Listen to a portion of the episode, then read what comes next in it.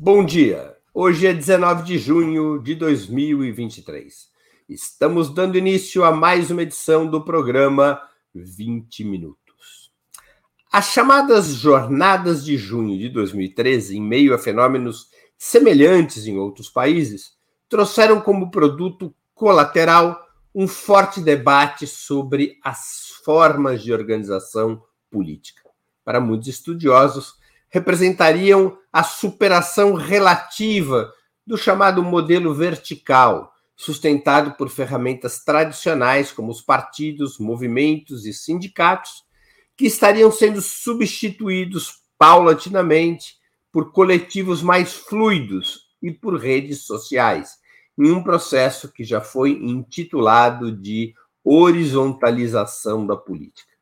Um dos principais especialistas no tema é nosso entrevistado de hoje, o professor e filósofo Rodrigo Nunes.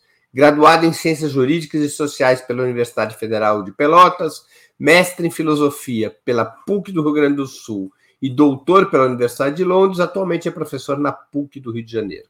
Escritor e ensaísta, de sua autoria o livro Do Trans é Vertigem, ensaios sobre bolsonarismo em um mundo de, em transição, publicado pela editora Ubu, casa pela qual também está lançando seu novo livro, nem horizontal, nem vertical.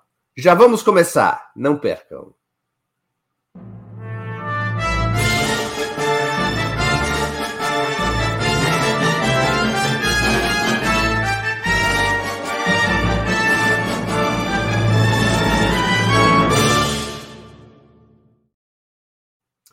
Bom dia, Rodrigo. Muito obrigado por aceitar nosso convite. Uma honra ter novamente sua presença no 20 Minutos. Bom dia, Breno. Obrigado pelo convite novamente.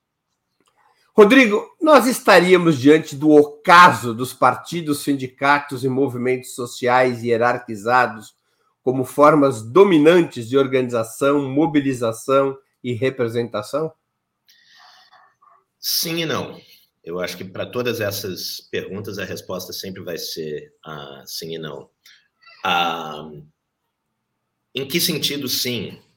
No sentido de que eu acho que ah, certamente tem uma perda da, da centralidade dessas organizações. Ah, e uma perda da centralidade que, que não é devida ah, unicamente ao fato de que né, as pessoas ah, mudaram de ideia a respeito da, da organização política, o que elas desejam se organizar ah, de outras maneiras, ou porque as pessoas se tornaram pós-modernas, ou seja lá o que for que normalmente se culpa por essas transformações, mas por, por conta de transformações muito materiais na, na, na, na organização do trabalho.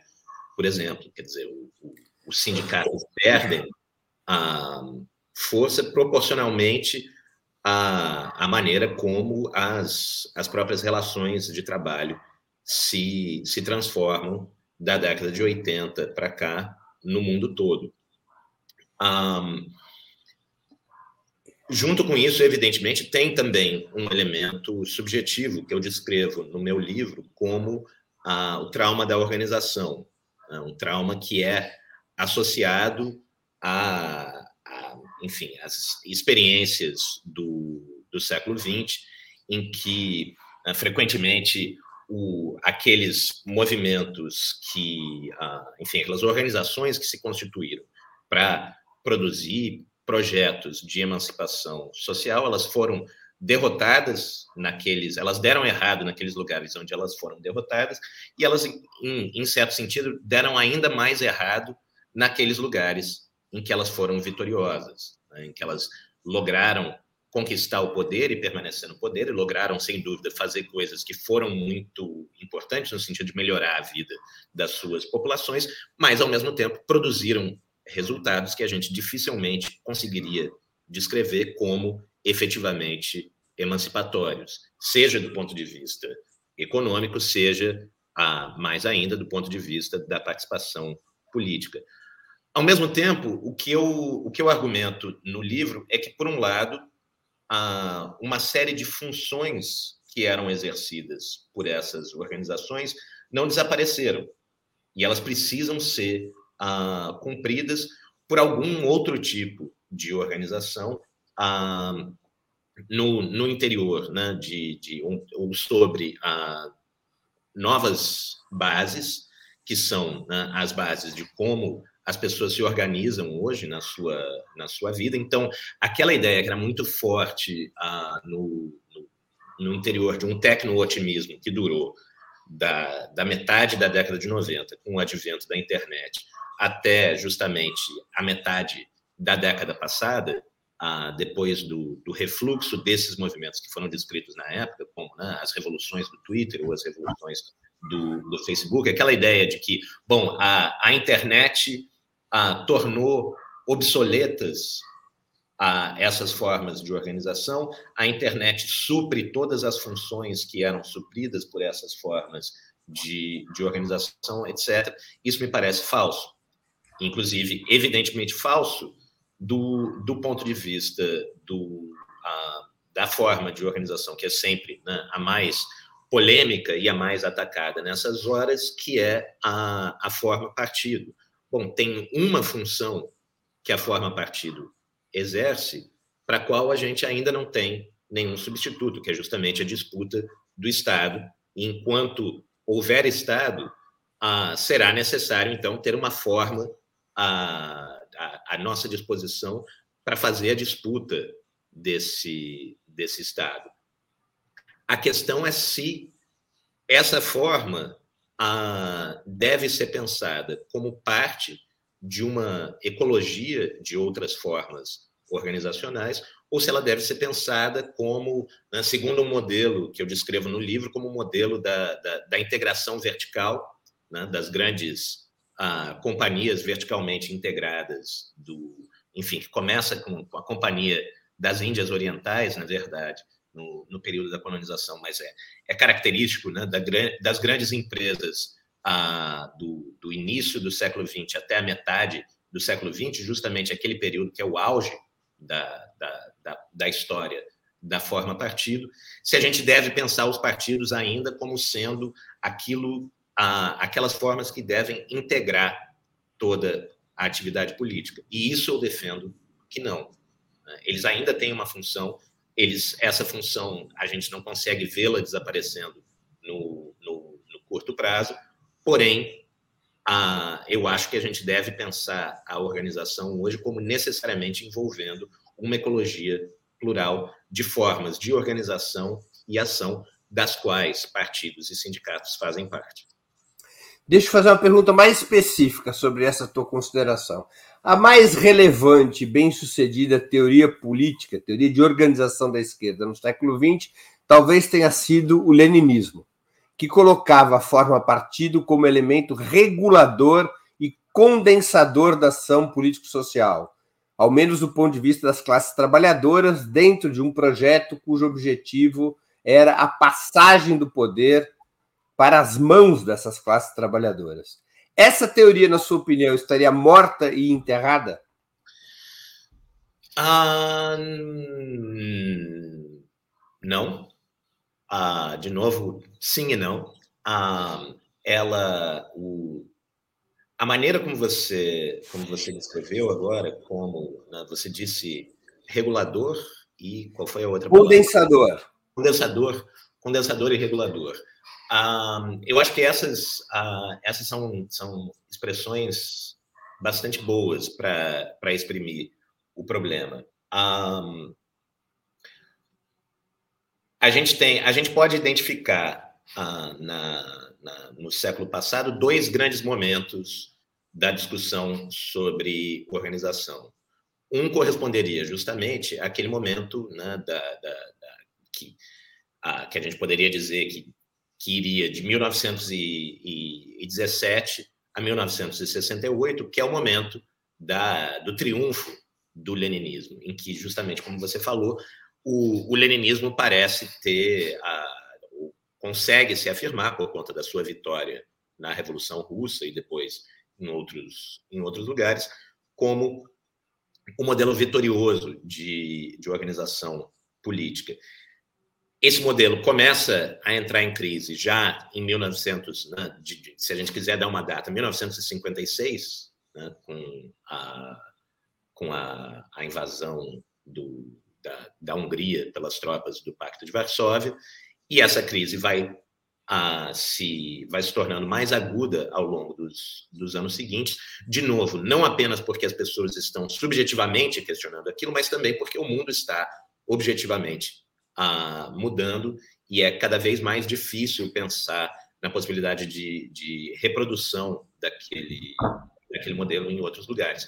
O que, que assume o lugar disso? Bom, a partir da década de 90, sobretudo, como eu analiso no, no livro, o, o, começa a se importar no, no debate político ah, e no debate sobre organização uma série de discursos científicos sobre auto-organização, ah, vindos da física, vindos da, da biologia, vindos da cibernética, ah, etc. E aquela e o, o, o, a gente poderia entender o que está por trás daquele gesto justamente como ah, uma maneira de pensar o, o, essa função de condensação e, e regulação como sendo uma função do sistema social e não mais de nenhum agente no interior do sistema social. Então, a ideia é como que a gente pode pensar sistemas sociais, como a gente pode pensar as sociedades ou projetos políticos como sendo autorregulados. E o problema nessa tentativa é que ela é feita de uma maneira que elimina totalmente o papel dos agentes no interior desses, desses sistemas.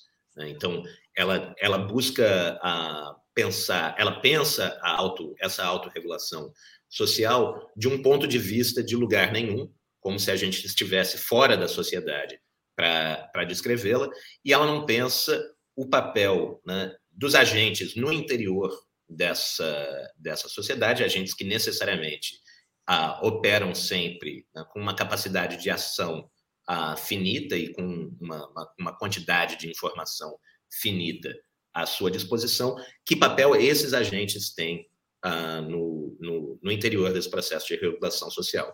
O que eu estou tentando fazer é as duas coisas.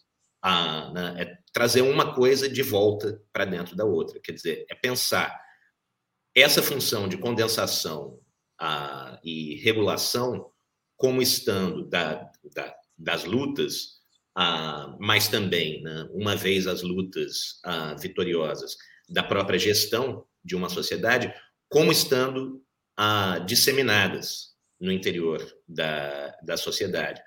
Mas ah, sem, sem ignorar o papel da agência coletiva organizada para essa regulação. Quer dizer, quando você passa para um processo de regulação, não é não é a questão de pensar simplesmente, que me parece que é o erro dessa, desse, desse esforço teórico das décadas de 90 e, e, e da década de 90 e do início dos anos 2000, você não passa simplesmente a pensar indivíduos ah, automizados interagindo. Você precisa pensar o papel da organização coletiva nessa atividade de, de autorregulação. Então, em, o, o, o que eu tô, o que eu tô fazendo, o que eu, o que eu estaria fazendo aí seria, poderia ser escrito como uma espécie de leninismo difuso, né? ou seja, de atribuir essas funções que o, o, o leninismo atribuía a um único agente a, organizado a uma pluralidade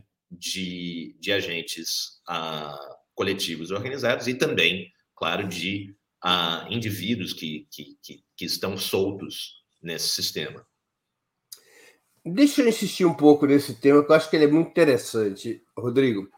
As chamadas formas horizontais da política, elas não estariam limitadas ao papel de pressão por dentro da ordem, mesmo quando elas se radicalizam e se chocam contra esses limites?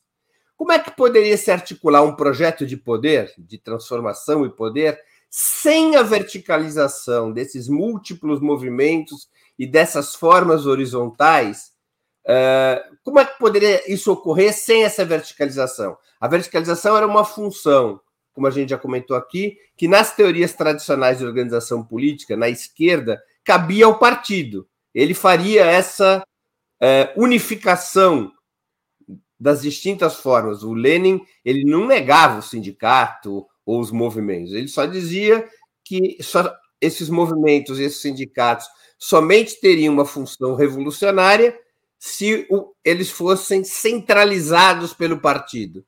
Como é que é possível criar uma estrutura que dispute para além dos limites da ordem sem a verticalização? Hum. Um, bom, tudo depende do que a gente está chamando de horizontalização e verticalização. Né? Se a gente está se a gente entende a, a, horizontalização como, ou se a gente entende a horizontalidade como sendo a, o encontro de uma massa de indivíduos atomizados, sem nenhuma relação anterior entre si, que de repente né, se, se coordena através de, de redes sociais para né, aparecer no mesmo lugar ao mesmo tempo. Realmente, se a gente pensa a, a horizontalidade como sendo única e exclusivamente isso, é muito difícil pensar como isso poderia uh, funcionar como mais que não, né, uma espécie de uh, pulso esporádico que manda sinais importantes para para agentes políticos organizados, mas que precisam ser interpretados e respondidos por esses agentes políticos organizados, porque, ah, digamos, verticalmente organizados ou organizados para uma disputa ah, vertical do aparelho de Estado, ah, etc., porque né, esses processos horizontais, por si só, não teriam, não teriam condições de, de se organizar de maneira permanente para esse tipo de disputa. Mas me parece que essa é uma, uma interpretação equivocada da, da horizontalidade. E justamente né, o, o motivo do, do livro a se chamar nem vertical nem horizontal é apontar que a, a maneira como a horizontalidade foi frequentemente a, compreendida a, falsifica a experiência verdadeira da horizontalidade, que nunca deixa de possuir também ah, seus, seus elementos e seus momentos de, de verticalidade. Uma das primeiras ah, confusões que eu acho que a gente precisa desfazer aí ah, é a seguinte: existe uma tendência da, da, da, história do debate sobre organização, que é de pensar que a, questão da organização, o objetivo da questão né, da chamada aquilo que historicamente se chamou de questão da, da, da, organização, seria responder que forma, qual é a forma, em primeiro lugar, qual é a forma ideal de organização, e em segundo lugar, que a forma ideal de organização seria a forma ideal de uma organização singular. O, a maneira como eu proponho rever essa, essa ideia no, no livro, ou enfim, a, maneira mais importante, maneira mais central, como eu proponho rever essa ideia no livro, é dizendo: olha, na verdade, a organização está sempre dada numa ecologia de formas de ação diferentes. Né? O, a gente pode dizer que o, o, o Partido Bolchevique a, organizou o, o golpe que derrubou o, o governo provisório na Rússia. Mas o Partido Bolchevique não estava organizando o que estava o, que estava acontecendo no campo. Pelo contrário, se ele pudesse organizar o que estava acontecendo no campo naquele momento, nas né, tomadas de terra pelos camponeses, etc., ele teria feito de outra maneira. Ele não estava organizando uma série de coisas que estavam acontecendo nos grandes, nos grandes centros. Então, o, o, se a gente pensa do ponto de vista da ecologia como um todo, a, a gente não está pensando né, uma organização que é ou vertical a, ou, ou, horizontal, a gente está pensando um, um, um, campo de relações que são a, que podem ser mais ou menos verticais, no sentido de que você pode ter a, um nó dessa rede que tenha um papel mais ou menos importante para a rede como um todo, então ela pode ser uma rede mais ou menos centralizada em torno de, de um único nó. Um, mas que envolve sempre a horizontalidade e, e verticalidade no sentido de que né, você não tem, pro, do ponto de vista da ecologia inteira, você não, nunca tem uma cadeia de comando perfeitamente vertical, né? nem o partido bolchevique controlava uma série de coisas que acontecia no, na, na, na Revolução Russa, e, ao mesmo tempo, você tem, uh, você nunca tem essa horizontalidade que seria né, todos os indivíduos exatamente no mesmo nível, com a mesma capacidade de influenciar a ação uns dos outros, etc, etc. Porque você tem vários núcleos organizacionais diferentes. Então, você tem vários, uh, digamos, vários pontos de verticalidade, maiores ou menores, mais importantes ou menos importantes, ao longo de, de toda essa rede, de toda essa ecologia. Então, enfim, em resumo, o que eu estou propondo fazer é mudar os, os termos da, da pergunta. E aí a gente poderia dizer, bom, ah, entre uma, uma. Então, basicamente, o que eu estou dizendo é: tudo é sempre uma ecologia. A diferença é, você tem, ou né, daria para dizer também, tudo é sempre uma rede, na verdade. Uma rede que combina relações ah, horizontais e verticais. A diferença é o quanto mais centralizada ou menos centralizada é essa rede e, ah, o, portanto, o quanto ela tende mais às relações verticais ou quanto ela tende mais às relações horizontais.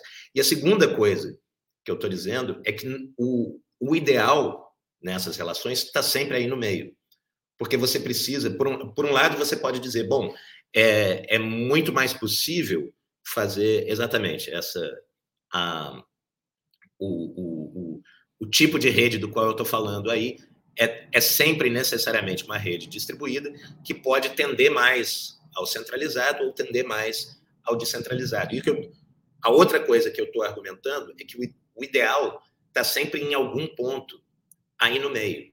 Porque, por um lado, você não quer uma, uma, uma organização que talvez seja a, talvez seja melhor adaptada para a disputa e para a tomada do, do aparato de Estado, por ser mais centralizada, por ser mais uh, verticalizada, mas que depois redunde numa forma de organização uh, social que é, uh, que é tão centralizada que o manejo dessa, dessa sociedade é todo vindo de cima para baixo e não, né, não combine um, um, movimento de cima para baixo com um movimento de baixo para cima, né, com, com, a participação a, do, do, dos trabalhadores na, na, na, gestão política e econômica dessa, dessa sociedade.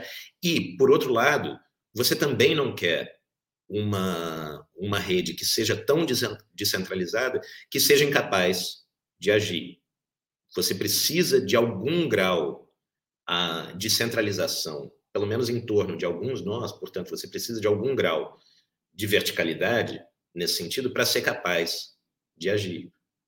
Mas você também não quer um grau de verticalidade que seja tal, ah, ou pelo menos, enfim, ah, sem dúvida, bastante gente quer. Ah, eu não gostaria de um grau de, eu acredito que muita gente não, não, não gostaria, ah, porque o problema justamente é que todo mundo que deseja isso, deseja isso porque se imagina como sendo da direção do partido e não como sendo ah, da, como estando na base da sociedade, mas eu como pessoa, quer na base né, da sociedade, quer na direção do, do partido, eu não gostaria e eu não acho desejável para uma, para uma sociedade, não apenas do ponto de vista da democracia, não apenas do ponto de vista da democracia, mas do ponto de vista da própria eficiência da autorregulação de que essa sociedade é capaz.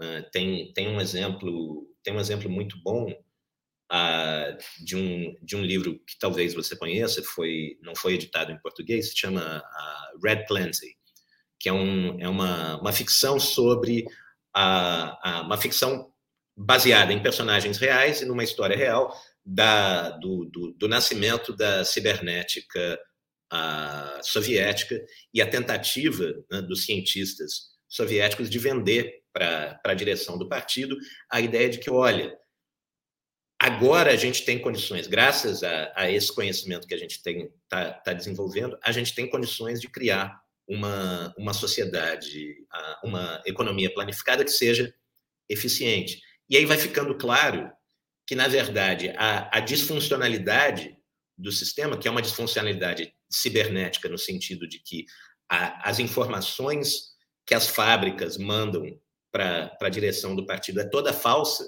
porque ninguém quer assumir o que está acontecendo, né? ninguém quer assumir a responsabilidade a, de, de ser punido pelo que está acontecendo de, de, de, de, de verdade na, na base, a informação que sobe é toda falsa e a informação que desce não só é baseada em informação falsa, como é ela mesma falsificada também, porque os dirigentes tampouco querem assumir a responsabilidade pela disfunção da, da economia.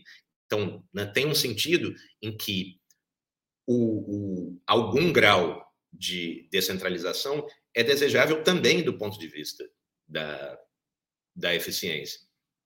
E o, o, o que eu quero fazer as pessoas pensarem, ah, os termos nos quais eu quero fazer as pessoas pensarem com, com esse livro, é justamente né, parar de pensar nos extremos e pensar no meio. E pensar nas maneiras como a gente pode encontrar equilíbrios entre essas duas ah, tendências no meio e pensar a política como envolvendo né, a, a, a organização política, o problema da organização da política e da sociedade, como sempre envolvendo, em alguma medida, a combinação desses dois, desses dois polos, desses dois eixos, dessas duas tendências, em formas que não são justamente nem horizontais nem verticais em termos absolutos, mas são, né, mas combinam as duas coisas em alguma medida.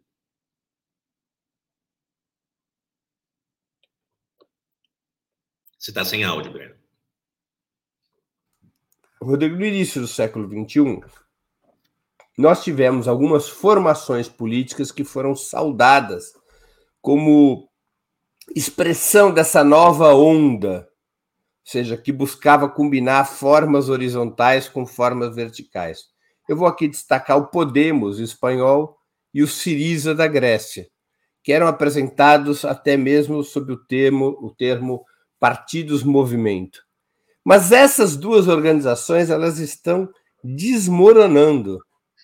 O Podemos espanhol nas últimas eleições deu sinais de que vai virar uma formação política residual e o Siriza, depois da derrota da primeira derrota contra a direita grega, também está se transformando num pequeno partido com chances de vir a ser superado pelo ultra-ortodoxo e ultra-leninista KKE, o Partido Comunista da Grécia, que já beira os 10% dos votos, enquanto que o Syriza já caiu para abaixo de 20%.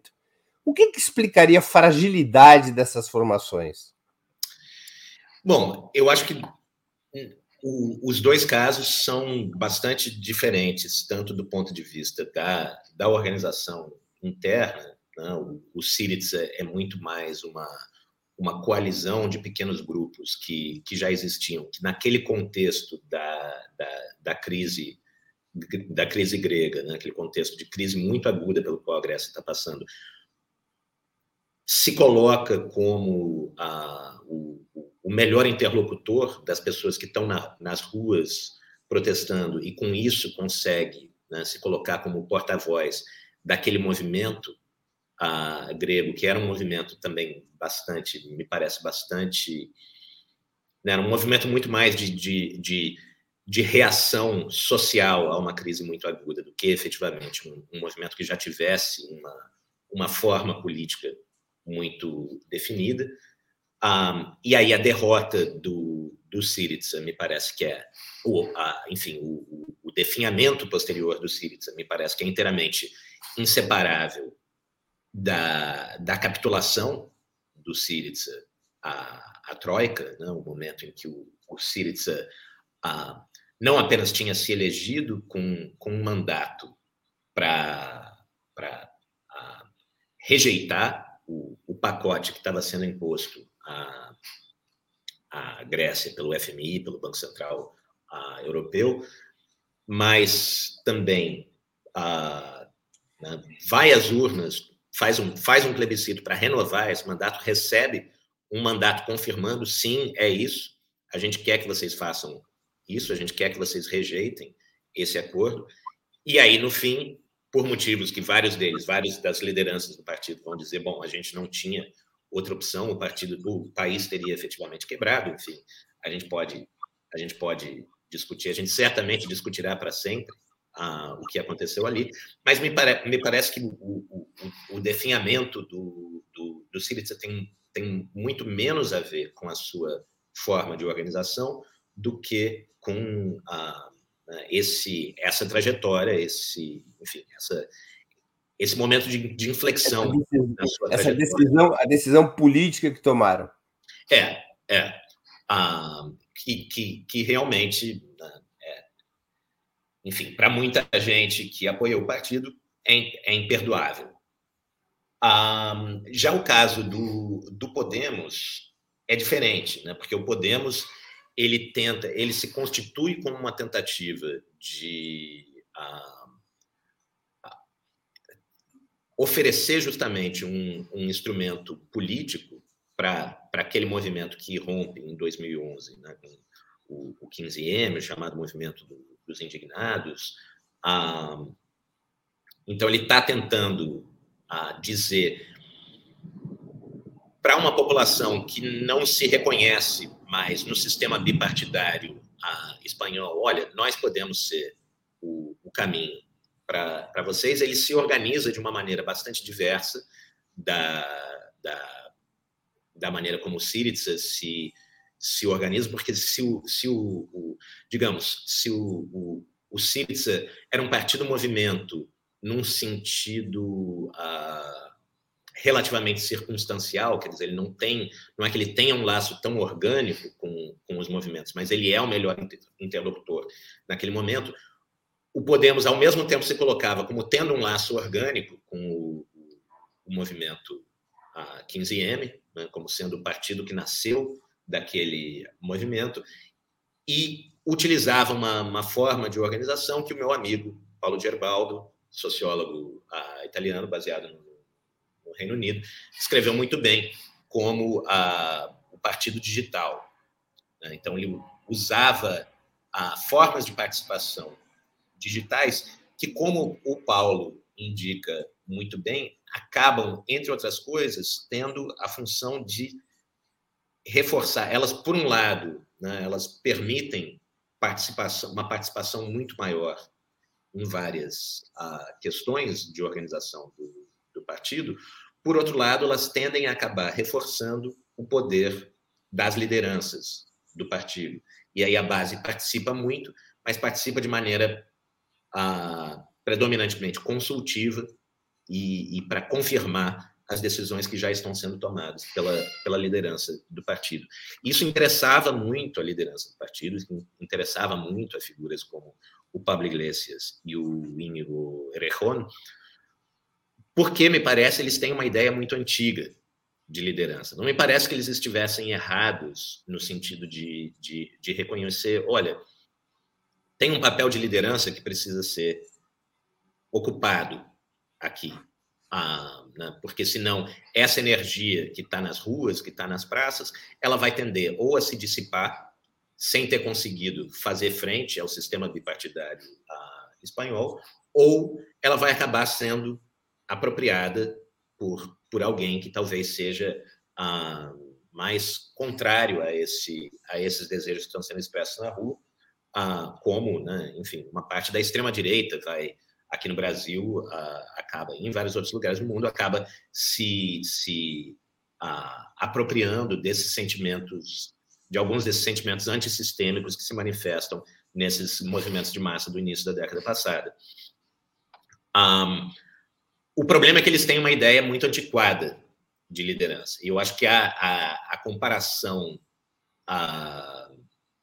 a, comparação iluminadora aí é com uma contemporânea deles, né, de expressão local, mas que tem um outro estilo de liderança que foi descrito na, na, na Espanha como né, sendo a, a, expressão de uma feminiza, feminização da política, que é a ex-prefeita de Barcelona, a Ada Colau. A Ada tem um, um, estilo de liderança que é muito menos de baixo para cima, muito menos né, o, o, estilo de liderança de, do, do macho alfa uh, do, do Paulo Iglesias, e muito mais justamente um, um, uh, um, um estilo de liderança que equilibra a função, essa função vertical de, de liderança, de apontar caminhos, de, de né, oferecer a, a síntese de debates que estão acontecendo na base,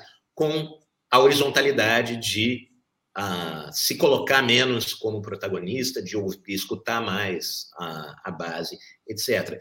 E ela é bem sucedida por mais tempo do que esses líderes. Aí você pode me dizer, ah, bom, mas ela foi derrotada agora. E efetivamente, ela acaba de, ter, de ser derrotada na, na, nas eleições municipais por uma margem muito pequena, e ela também tinha ganho nas eleições municipais anteriores por uma margem muito pequena, então, na verdade, né, tem uma variação muito pequena entre as, as eleições que ela ganhou e a, a, eleição que ela perdeu agora, que foi uma eleição em que a, a direita foi muito bem né, em, toda, em toda a Espanha, essas últimas eleições municipais.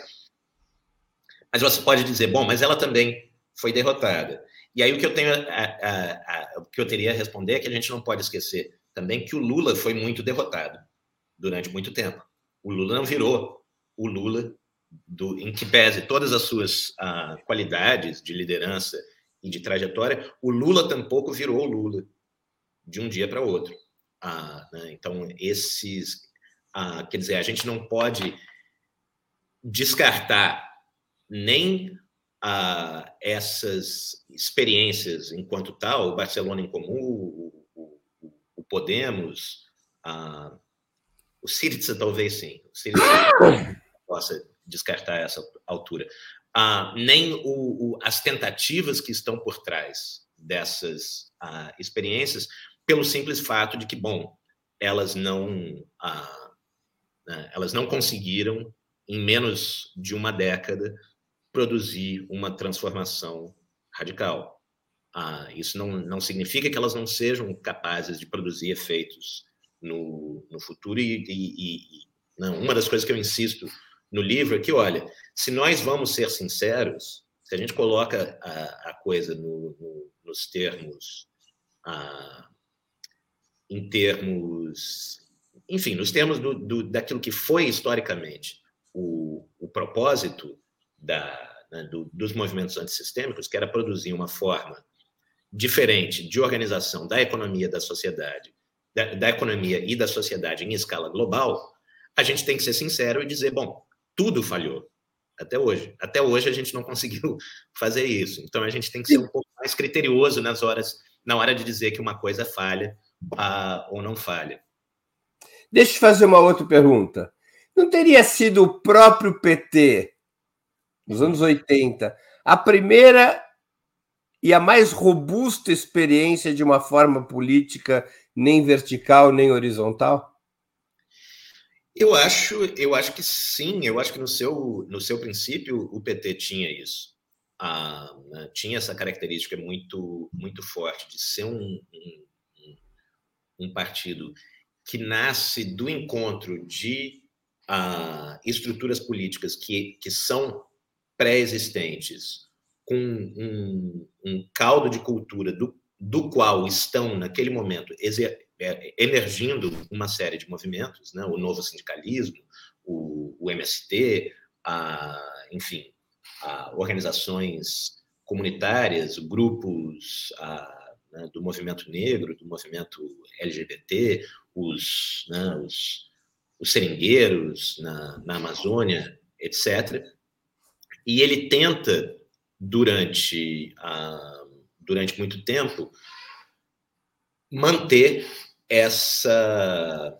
Enfim, durante algum tempo, ele tenta manter esse equilíbrio entre as funções verticalizantes, digamos, e, e, e, e a horizontalização da, das relações. Né? Quer dizer, um, um, grau maior de reciprocidade ah, entre os diferentes componentes e entre o, a liderança e a base do partido.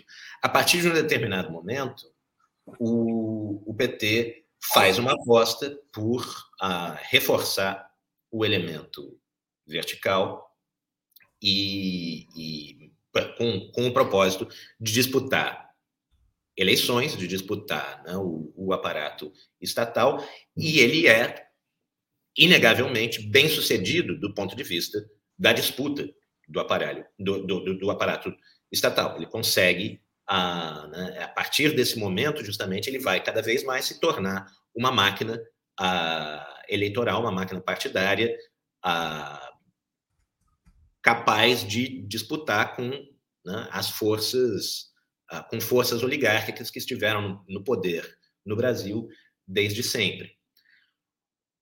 O problema, justamente, é que não é apenas o, o não é apenas a, a democracia interna do, do partido que sofre com isso, é também, me parece, todo um movimento que entra no partido.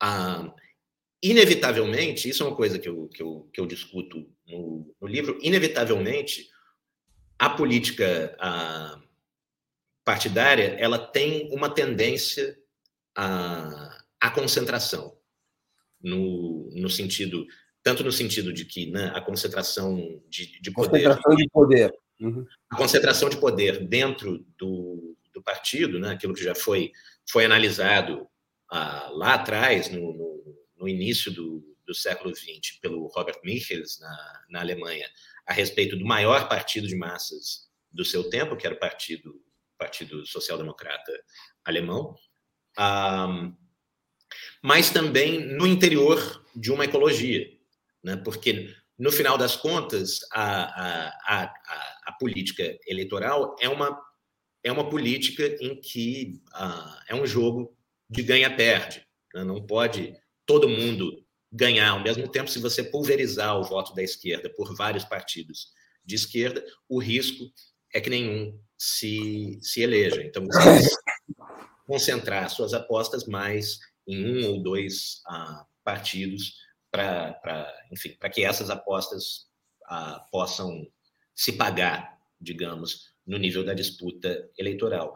O problema é que me parece que no PT existia ainda, por parte de, de muita gente, uh, uma aposta no partido que expressava justamente essa antiga teoria da, da organização, mesmo que o PT não fosse um partido ah, leninista propriamente falando, mas ainda supunha ah, uma, uma ideia que está né, no que faz parte disso que a gente caracterizava como a, a, a filosofia leninista, que é anterior ao Lenin, que vem justamente, né, que já vem do, do, do Marx e do Engels, que já vem da, do Partido Social Democrata alemão, que é a ideia de que o partido seria o, o telos da organização política. Toda organização política tende à constituição do partido, e no momento que você constitui o partido, o partido se torna meio que o guarda-chuva sob o qual toda a organização do movimento ah, está incluída. Um sintoma muito claro, me parece, no, no, no, que será o destino do PT ah, depois a, do, do, do problema dessa aposta, de acreditar que, bom, a partir do momento em que existe o partido, agora todo mundo deve apostar todas as fichas no partido, é o seguinte: se você olha para a origem do PT, as lideranças sindicais do ABC, as lideranças ah, do, do, do, MST, ah, as lideranças, né, o, o, a Marina Silva, o Chico Mendes, as, as lideranças lá da Amazônia, o que, que todo mundo tem em comum? A teologia da libertação. E eu, há tempos atrás, eu conversava com uma pessoa ligada à teologia da, da libertação e perguntava para ele o que, que houve nos anos 80? Por que, que, por que, que aquilo desapareceu? Né? Por que, que aquele trabalho que tinha rendido frutos tão claramente, né? tão, frutos tão fortes, a, a, uma, uma, geração inteira a, a gente, acho que a gente poderia dizer, a, geração mais importante de lideranças populares da história do Brasil foi produzida pelo trabalho de base, pelas, pelas uh, comunidades eclesiais de base da teologia da libertação. E eu perguntei para essa pessoa o que, que aconteceu a partir dos anos 80, por que, que esse trabalho é abandonado? Foi o ataque do Vaticano contra a teologia da libertação? Ele falou: olha, foi isso também, mas também foi o fato de que a gente acreditava que a partir do momento que existia o partido, o trabalho estava feito. E, e dali para frente, o, o trabalho de, de organização de base seria feito pelo partido. E o problema é justamente a partir do momento em que o partido faz a opção por se tornar uma máquina de disputa eleitoral, que por si só não é uma, uma, uma escolha condenável, enfim, isso é a, o que partidos fazem. Se, se a única aposta que você tem é o partido, você vai, como aconteceu, perder justamente essa capacidade de formação e renovação de quadros populares que tinha sido essencial para a formação do, do próprio partido. Então, por isso, isso para mim ah, parece um bom exemplo do que, que tem de ah, do que, que tem de ruim e de novo, né, para deixar claro, eu não tô, isso não é uma, uma, uma questão moral, eu não estou simplesmente dizendo ah seria ah, é feio ter menos democracia. Ah, o que eu estou dizendo, do ponto de vista da eficiência do movimento do qual o partido faz falta, você transformar o partido numa organização verticalmente integrada, em que está todo mundo dentro, e a partir dali tudo que é feito é feito a partir do, do partido, me parece um erro. Me parece um erro do ponto de vista da, da eficiência, e a gente está vendo, esses, a gente observa esses erros na prática aqui no Brasil. Rodrigo, você dedica um capítulo do teu livro ao tema da revolução. Você diz lá, revolução em crise. É, ao abandonar a ideia de revolução como conceito estruturante da teoria política, é, a esquerda não estaria limitando suas possíveis teorias de organização a uma prévia subordinação institucional ao Estado construído sob hegemonia liberal burguesa, ou seja, essas teorias de organização desacopladas de uma teoria de revolução não estariam abdicando daquilo que era, digamos, a alma mater dos partidos de esquerda no século XX, que é a luta pela hegemonia do Estado e da sociedade em um sentido estruturalmente anticapitalista? Certamente. E, enfim, a, a, a aposta hoje da maior, da, da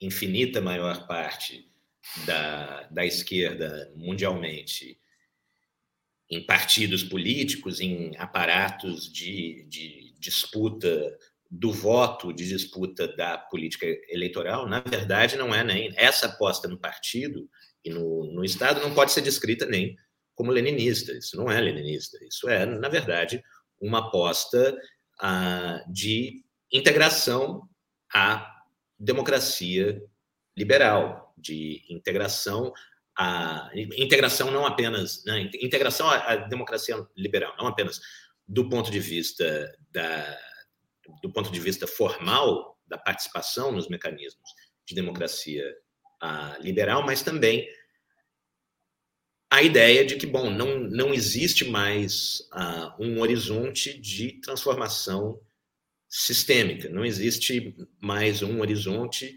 de uh, constituição de um sistema econômico e político que seja qualitativamente distinto desse que a gente tem. O que você pode fazer é gerir esse sistema de maneira melhor ou pior, de maneira mais violenta ou menos violenta, e né, os partidos de esquerda se organizam para gerir esse sistema de maneira menos violenta, a gente espera.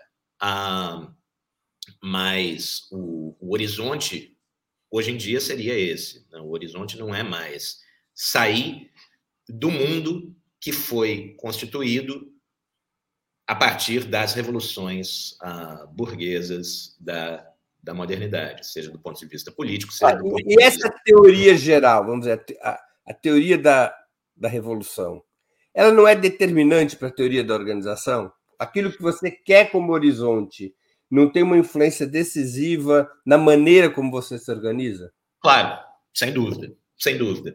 Ah, e é justamente isso que eu tô que eu tô querendo levantar no, no livro ao, ao levantar essa questão da, da organização. Porque não, eu não estou querendo dizer ah, que ah, o argumento não é ah, o que está faltando hoje para a esquerda é pegar em armas. Ah, né, porque, na verdade, pegar em armas, na verdade, né, o, o, a, a, o levante armado, a insurgência, etc., são formas a, a partir da ou, ou, formas pelas quais se pensou ao longo da história a maneira de produzir aquilo que é o verdadeiro sentido de, de revolução, me parece que é um outro sistema econômico e político, um outro sistema de gestão da economia e da sociedade em escala global. Por que, que é importante retomar essa, essa questão hoje? Bom, porque a gente está diante de um desafio hoje, a humanidade está diante de um desafio hoje que se dá em escala global, que é a, a, a crise ambiental. E a crise ambiental exige, por um lado, uma, uma transformação da base energética sobre a qual a humanidade vive, né, o abandono a, da, da, de uma economia baseada em combustíveis fósseis, que talvez possa ser realizado, talvez pudesse ser realizado no interior da economia capitalista, mas, por outro lado, ele exige um, essa crise exige um abandono a, de uma a, tendência ao crescimento infinito que é intrínseca ao sistema capitalista. O sistema capitalista, o, o, o, capitalista, a, ele, ele não pedala, ele não vive pedalando uma bicicleta porque ele quer, ele vive pedalando uma bicicleta porque ele, se ele parar de pedalar, ele cai. Né? E o, a, a, tendência do, do, a tendência intrínseca ao capitalismo é essa. Então, o desafio da humanidade hoje é pensar um outro sistema em escala planetária. E a gente precisa se colocar a essa, essa questão para pensar a, né, tanto, o, enfim, do ponto de vista do. do, do para pensar, a, digamos, quais, quais seriam os passos pelos quais a gente poderia se tornar capaz de, de produzir uma transformação nesse sentido, mas também, evidentemente, pensar o tipo de organização de que a gente precisaria para fazer isso. E, enfim, essa organização, novamente, ela é necessariamente nem vertical, nem horizontal. Nem vertical no sentido de que, bom, a gente não consegue pensar, a, não, seria extremamente implausível a gente pensar num único agente em escala planetária que seria capaz de promover o tipo de mudança a, necessária. Mas, ao mesmo tempo, também é extremamente implausível, particularmente considerando a, a escala temporal bastante curta que a gente tem, pra, né, e, enfim, que, fica mais curta a cada dia, não apenas porque o tempo está passando, mas também porque né, os cientistas vão constatando: olha, as nossas previsões foram otimistas. Né, esse ano a gente vai cruzar a, o, o, planeta Terra vai cruzar a marca de 1,5 graus Celsius, de aumento de 1,5 graus Celsius na temperatura global, pela primeira vez, né, desde o início do Holoceno, desde, enfim, todo o período no qual a humanidade, a civilização humana existiu, quer dizer, a gente está saindo do território em que, a, do, do território seguro em que a, a a, a humanidade floresceu do ponto de vista do ponto de vista ambiental, do ponto de vista né, da, da, das condições planetárias de florescimento da vida humana, e evidentemente não, não só, a todas as outras vidas das quais nós de, de, dependemos. mas, enfim, seria extremamente improvável, dada essa escala temporal, a gente pensar também que né, os indivíduos mudando ah, o, o, as lâmpadas que eles usam em casa ou reciclando o seu lixo seriam capazes de produzir essa mudança. Essa mudança necessariamente envolve diferentes níveis de, de organização, da escala local até a escala a, planetária. Ela necessariamente envolve a agência do Estado também, até porque a essa altura do campeonato o Estado é o único seria o único agente que teria a, condições de induzir os agentes a, de mercado na direção dessa transformação, porque está muito evidente que o mercado por si só ele vai continuar a, extraindo petróleo até que nós tenhamos morrido todos. E comprando créditos de carbono, não tem problema. Exato, exato. Como se isso fosse fazer alguma diferença, porque no final das contas o objetivo deles não é salvar o planeta, o objetivo deles é ganhar dinheiro. Ah, então, não, o, o, a, essa questão da, da escala planetária, de uma, de uma mudança de sistema em escala planetária, é sempre né, o, o horizonte que eu estou colocando no, no livro, ao mesmo tempo como, bom, a gente precisa voltar a se colocar esse problema, não por uma questão de gosto, mas porque esse problema está sendo colocado para a gente todos os dias pela questão da, da crise uh, ambiental, e ao mesmo tempo a gente precisa ter isso como uh, o horizonte no qual é necessário trabalhar para pensar, bom, o que, que a gente faz para chegar nesse horizonte? Como a gente se organiza para pensar, para chegar nesse, nesse horizonte? E aí aparece um outro limite também, né, evidente, da gente pensar a, o, a forma partido como sendo o, o, o fim da discussão, a, o, né, tanto o fim no sentido de o, ponto de chegada como o ponto final da, da discussão sobre a organização, que é, bom, a forma partido, ela é válida no nível do Estado-nação. E a gente tem um problema que extrapola o nível do, do Estado-nação. Como é que a gente pensa isso? Entendi. Rodrigo, o que, que representaram na lógica do teu pensamento sobre teorias de organização e na história política recente do Brasil as jornadas de junho de 2013? Ah,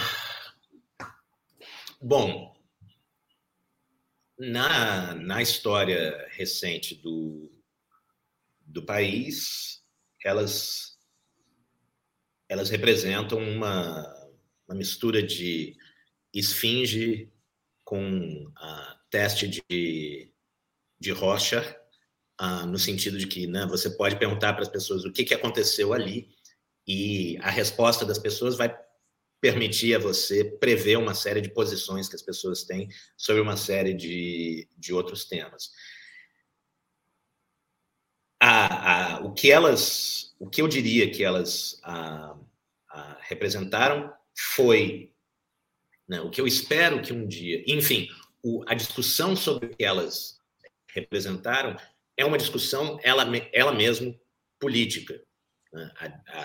A, discussão, o, o, Junho de 2013 é um momento que claramente exige uma resposta, mas um momento no qual a pergunta não está clara e diferentes atores políticos vão ah, buscar definir que pergunta era essa para dizer então quais são as respostas ah, adequadas para ela. E você teria duas interpretações que se tornaram dominantes né? uma interpretação que, que foi a, que é a interpretação do, dos meios de comunicação, a, a interpretação do, do a, da direita também naquele momento, né? tanto da direita dos partidos de direita tradicionais como da, daquela nova direita que se constitui justamente no, no, no contexto daquele período que vai ser de dizer, olha, era um, um movimento de pessoas que estavam ah, insatisfeitas com a corrupção, leia-se o, o, governo do PT, né, que estavam insatisfeitas com uma, uma baixa qualidade de democracia e, e, ah, e de responsividade institucional, que seria, que poderia ser resumida no problema da corrupção e que seria ah, e, portanto, poderia ser respondida apenas né, com uma ação contra a, a corrupção. Nesse sentido, para essa interpretação, a Lava Jato teria sido a resposta a, a esse movimento. Essa seria a interpretação da direita. A outra interpretação dominante é a interpretação do, do PT, ou de uma, né, de uma parcela expressiva do, do PT, da, da esquerda institucional, da esquerda que estava então no poder, no poder, que curiosamente é basicamente igual a essa primeira interpretação, ela só acrescenta a essa primeira interpretação o fato de que, na verdade, o incômodo maior que as pessoas estavam expressando ali era ah, contra os governos petistas, o que essas pessoas queriam mesmo era não era a luta contra a corrupção, era o derrubar o, o governo do PT. Ah, é uma é uma, uma ironia, me parece, sobre a qual a gente não pensa muito, né, que a gente tem uma coincidência muito grande a, no, no, no, naquilo que diz respeito a, né, o, o evento político mais, a, mais decisivo, talvez, e certamente mais misterioso da última década. A gente tem uma coincidência muito grande, uma convergência muito grande na interpretação da direita e na interpretação da, da esquerda partidária, da esquerda institucional, e tem uma outra interpretação, tem um outro significado uh, político que, que me parece que fica bloqueado justamente pela disputa entre essas duas forças, pela, pela disputa entre a direita e a, a esquerda institucional,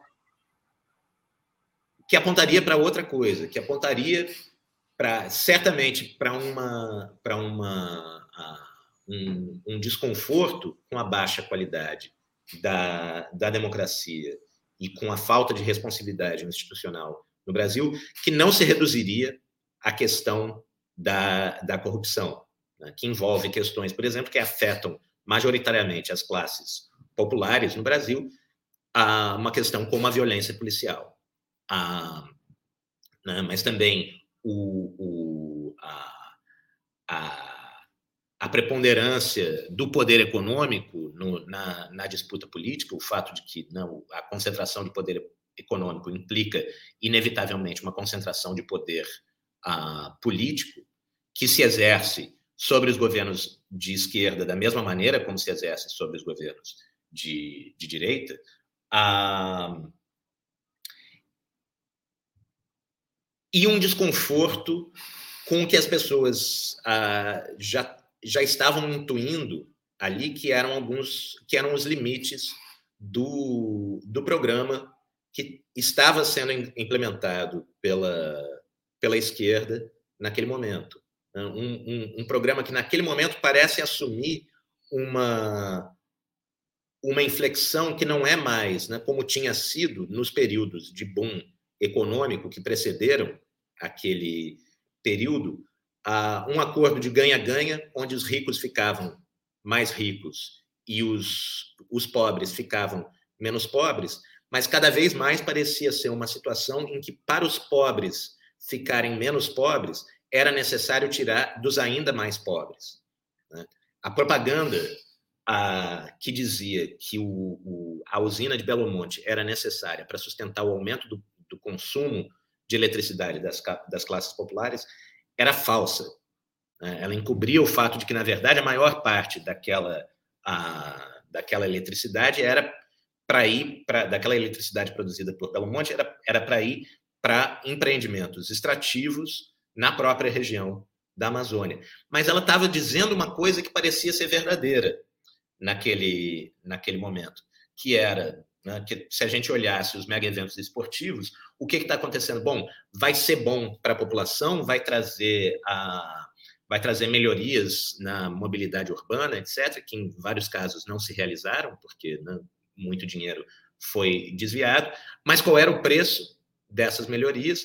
Era a remoção de população, de populações pobres do, do, do, do centro das cidades para mandar né, para cada vez para áreas de especulação imobiliária cada vez mais longe do, do centro, ah, do, enfim, do centro dessas grandes cidades. Então, tem uma, uma, uma, uma insatisfação aí que é, por um lado, a, o fato de que as pessoas, e, e a gente precisa lembrar, né, no primeiro momento da. Quando, quando as pessoas falam de junho de 2013, na verdade elas estão pensando de duas. Normalmente elas estão pensando em duas semanas, no final de junho de, de 2013. Elas estão esquecendo as semanas que vêm antes, quando a, a composição social que está nas ruas é muito diferente, né? é muito mais.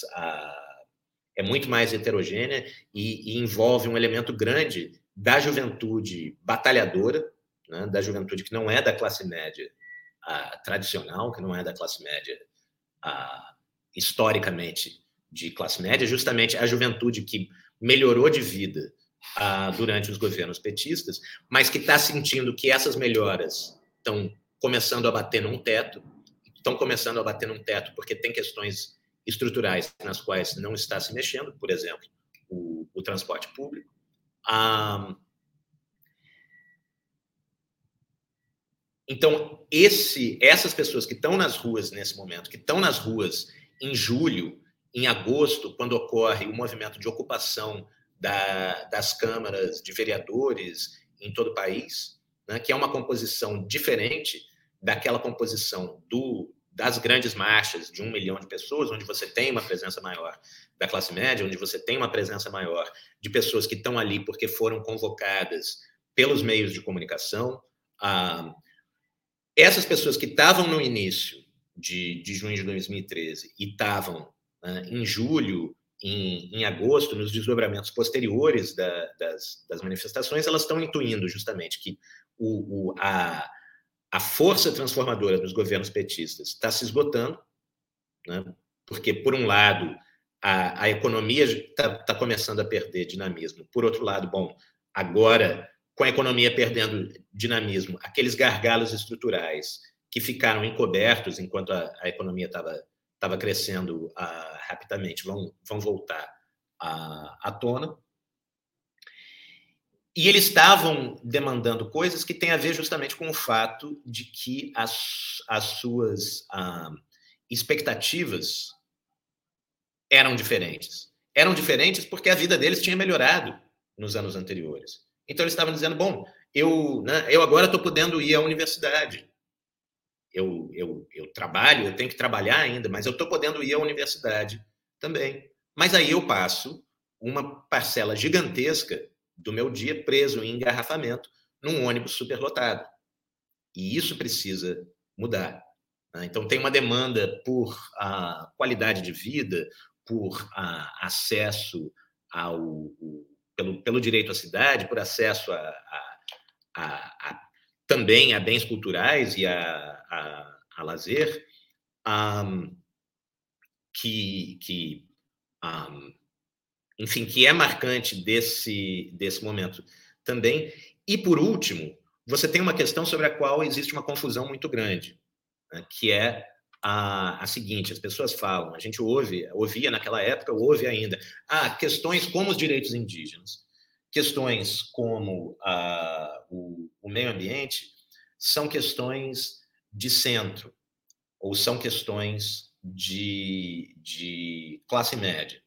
E a confusão aí é a seguinte: é você confundir o, os setores sociais que primeiro levantam determinadas bandeiras, ou que primeiro levantam ah, determinadas bandeiras lá onde a gente os nota, porque, obviamente, os povos indígenas estão levantando a questão do, do, dos direitos indígenas há muito tempo, só que eles estão né, muito longe do olhar das pessoas que estão no, no, nos grandes centros urbanos do, do país.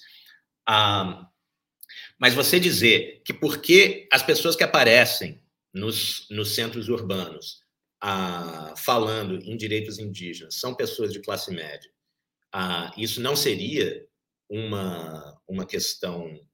Ah, isso seria uma questão de classe média, isso não seria questão do povo, é você, na prática, dizer que os indígenas não são parte do povo brasileiro, mas é, mais ainda, você confundir o, o, as, a, a, o perfil social de quem levanta essas bandeiras lá onde você a, os enxerga com o conteúdo dessas questões. E o conteúdo da disputa a, né, por em torno das terras indígenas no, no Brasil tem tudo a ver com a expansão do, do agronegócio, tem tudo a ver com a reprimarização da economia brasileira, tem tudo a ver com o fato de que o capitalista a, brasileiro quer sempre a, a crescer na base da predação e não do ganho de produtividade, quer dizer, tem tudo a ver com o conflito distributivo. Da mesma maneira, a questão ambiental tem tudo a ver com o conflito distributivo, tem tudo a ver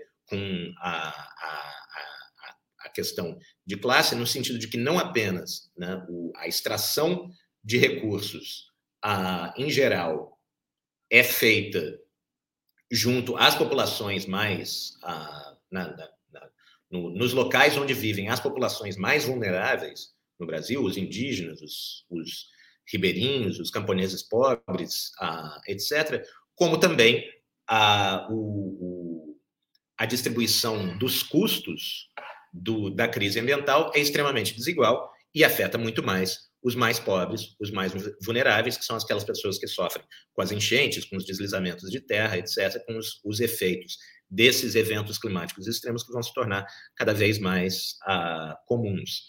Então, né, você você fazer uma afirmação dessas é você desconhecer profundamente o, o, o, conteúdo dessas pautas hoje em dia. E o que elas têm, na verdade, o, o que elas têm justamente, a, o, o que tem nelas que justamente toca nessa questão sobre a gente, sobre a qual a gente falava antes, que é a questão da necessidade urgente de transformação do sistema global na direção de um sistema econômico uh, e de um, de um regime energético e de um sistema econômico e político radicalmente distinto daquilo que a gente tem hoje.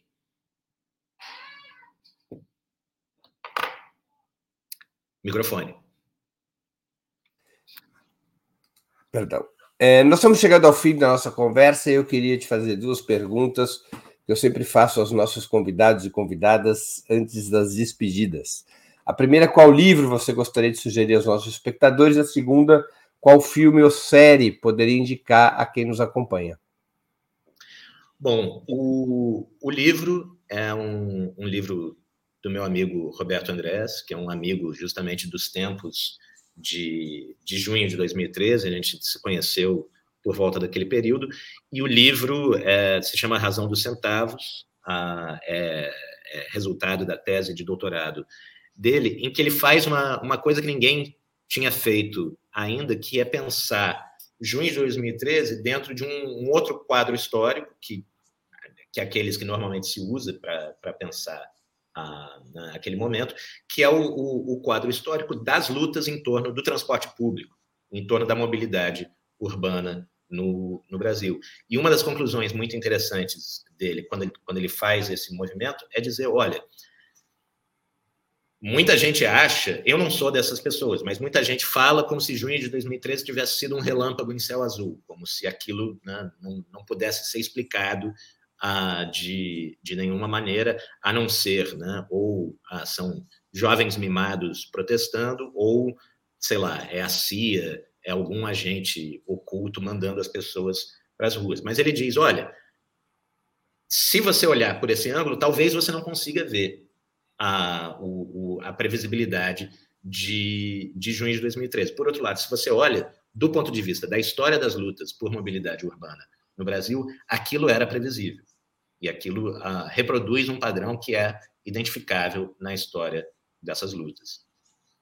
E, enfim, é um livro que inclui também uma análise muito rica sobre aquele, aquele momento de junho de, de 2013, e inclui uma, uma, uma, discussão sobre uma das pautas centrais daquele momento, que né, acabou saindo de, de discussão e é pouco lembrada nessas discussões que a gente tem tido ah, sobre junho de 2013 agora, que é a questão da, da do passe livre. Filme e série. Eu vou indicar duas séries, ah, então, que foram as duas que eu tive tempo de assistir no, no último mês. São duas séries bem recentes. Uma é uma série da, da HBO, que se chama White House Plumbers, uh, que é uma série sobre o, o escândalo de Watergate. Uh, tem um, um, um, elenco excelente. Uh, Para quem, quem não, não sabe ou não lembra dos meandros do escândalo de Watergate, ela é muito uh, informativa. Muito engraçada também. A crítica não foi muito generosa com ela, mas não escutem os críticos. Eu acho que quem, quem se interessa pela história política ah, do, do, do, século XX certamente vai, vai tirar alguma coisa de bom dessa série. E a outra série é uma série também muito recente da BBC que se chama The Gallows Pole. Ah, é uma série que se passa no, ah, no início da Revolução Industrial, num vale no norte da, da Inglaterra, que era onde a população era ah, trabalhava fundamentalmente como ah, ah, tecelões e são né, a economia local é destruída pela, pela, pela Revolução Industrial incipiente e ela retoma uma, uma tradição narrativa, um gênero narrativo que é muito característico uh, desse período, justamente, da, da Revolução uh, Industrial, por bons motivos, né, justamente por esse, por causa por causa desse tipo de coisa, desse tipo de processo social que a gente vê no filme, que é a tradição do, do anti-herói popular, né? quer dizer, aquele, aquele herói popular que é, ah, do ponto de vista da lei, é um, um criminoso, mas é um herói porque ele está se envolvendo no crime justamente para proteger os seus, né, naquele contexto de cercamento das terras comuns, de início da, da Revolução Industrial, etc.